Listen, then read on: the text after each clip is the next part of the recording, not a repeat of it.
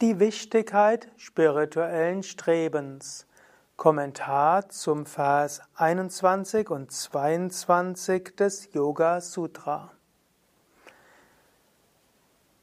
Om Namah Shivaya und herzlich willkommen zu einem Vortrag über die Wichtigkeit des spirituellen Strebens. Mein Name ist Sukadev von www.yoga-vidya.de Patanjali schreibt im 21. Vers des ersten Kapitels Yoga Sutra Tifra Samvega Nama Sanaha Den intensiv Strebenden ist Samadhi nahe.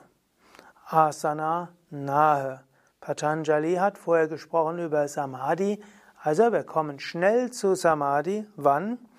Wenn unser Samvegana, unsere Intensität des Strebens Tivra ist, also stark.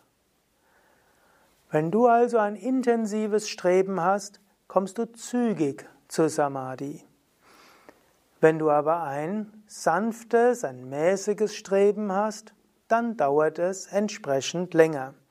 Und so sagt Patanjali im 22. Vers, das Streben kann mäßig, mittelmäßig oder intensiv sein. Also Mridu, Madhya, Adhimatratvat, Tata, Api, Vishesha. Also es gibt verschiedene Abstufungen. Vishesha von Tata, davon, also von dem Streben. Und zwar gibt es Mridu, ein sanftes, ein mildes Streben. Madhya, ein mittelmäßiges oder wie er vorher gesagt hatte, Tivra Samvegana oder hier sagt er Adhimatratvat, intensiv und mächtig.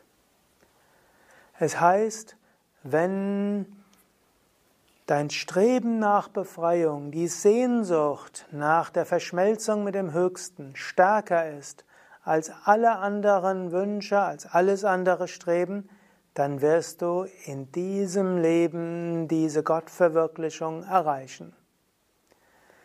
Wenn du aber so ein bisschen Streben hast, wirst du auch ein bisschen Fortschritt machen.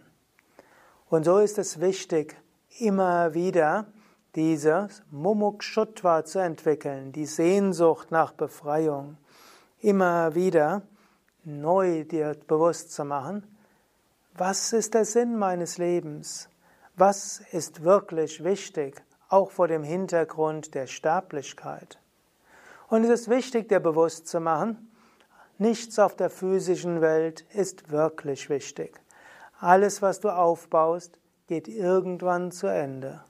Jeder Mensch, mit dem du eine Beziehung hast, die Beziehung wird sich irgendwann auflösen, mindestens auf der physischen Ebene gesehen spätestens wenn der andere stirbt oder du stirbst. Nichts von dem, was du auf dieser physischen Ebene machst, wird von Dauer sein. Und nichts von dem, was du erreichst, wird dich dauerhaft glücklich machen. Essen kann dich vorübergehend zufriedenstellen. Ein bisschen Kratzen an der Haut mag dich etwas zufriedenstellen. Und jed, letztlich jede Sinnesbefriedigung ist nichts anderes als Kratzen an Sinneszellen. Mehr ist dort nicht dahinter.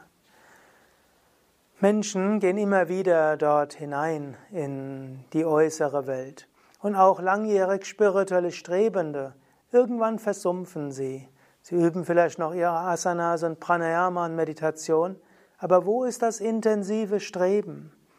Ist es vielleicht einfach nur noch, man macht es, weil es gut tut? Und Yoga ist ja auch gut für den Körper.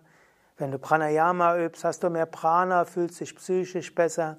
Wenn du meditierst, hast du Momente des Glücksgefühls und irgendwie verläuft der Tag anders. Und wenn du dich vegetarisch ernährst, geht's dir auch besser und du bist gesünder. Und wenn du zwischendurch ein Mantra wiederholst, dann kannst du auch dich in jedem Moment etwas aufladen. Und wenn du ein paar Achtsamkeitsübungen machst, auch schön.